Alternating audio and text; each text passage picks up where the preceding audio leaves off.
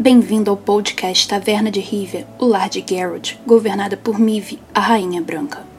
Olá, taverneiros e taverneiras, sejam bem-vindos a mais um podcast Taverna News, edição número 45. Eu sou o Bruno e vamos às notícias. Novidades reveladas sobre a atualização do dia 4 de dezembro. Nesse dia 4 de dezembro ocorrerá o grande lançamento para consoles do Homecoming e Thronebreaker, em paralelo à chegada de atualizações de balanceamento para ambos os jogos. Já houve diversas especulações em torno das mudanças que chegariam com a atualização, mas foi somente nessa semana que pudemos saber um pouco mais sobre o que de fato estava por vir, graças aos comentários de Pavel Burza, gerente da comunidade da CDPR, no fórum da própria empresa. Segundo o mesmo, além das mudanças nas habilidades dos líderes Movran e Etiné, haverá também alterações na quantidade de Mulligan disponíveis para Aracna Rainha, Emir, Usurpador, Foltas, Hanselt e Filavandrel, provavelmente buffs para incentivar a diversidade de líderes. Fora os líderes, diversas outras cartas também passaram por modificações, como é o caso de Acônito e Poção Trovoada, explicadas a fundo na edição anterior. Também temos os Swirs, Sabrina, Draug e Elite Élfica, que devem sofrer nerfs ou receber uma reformulação em suas habilidades. Além disso, haverá também a volta do Rendal ao jogo ainda com habilidade indefinida, abrindo assim um leque de possibilidades para novos pequenos lançamentos e relançamentos de carta ao longo das próximas atualizações. Busa também comentou que em breve a empresa irá realizar uma stream mostrando o roadmap do próximo ano, ou seja, os planos para o futuro do jogo, e que mudanças no limite de carta e nos artefatos, caso ocorram, não devem sair antes do mesmo.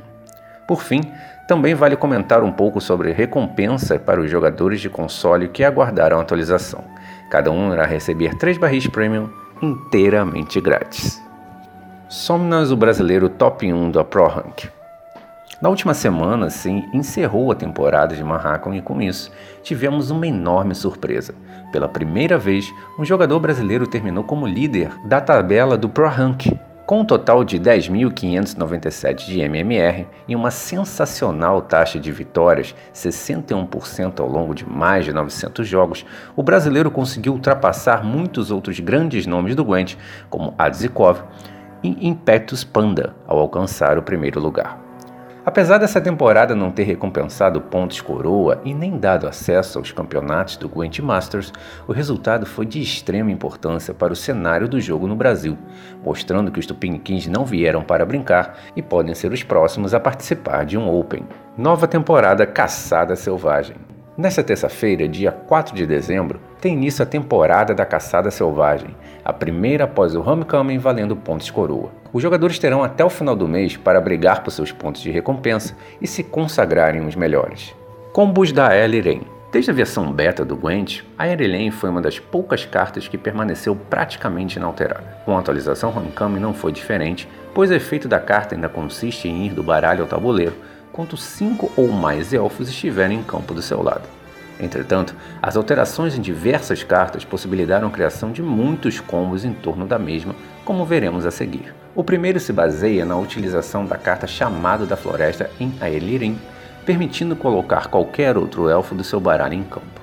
Caso você já tenha cinco elfos em campo, a Aerelin voltará para o board, fazendo com que a especial não tenha nenhum custo de, de utilização.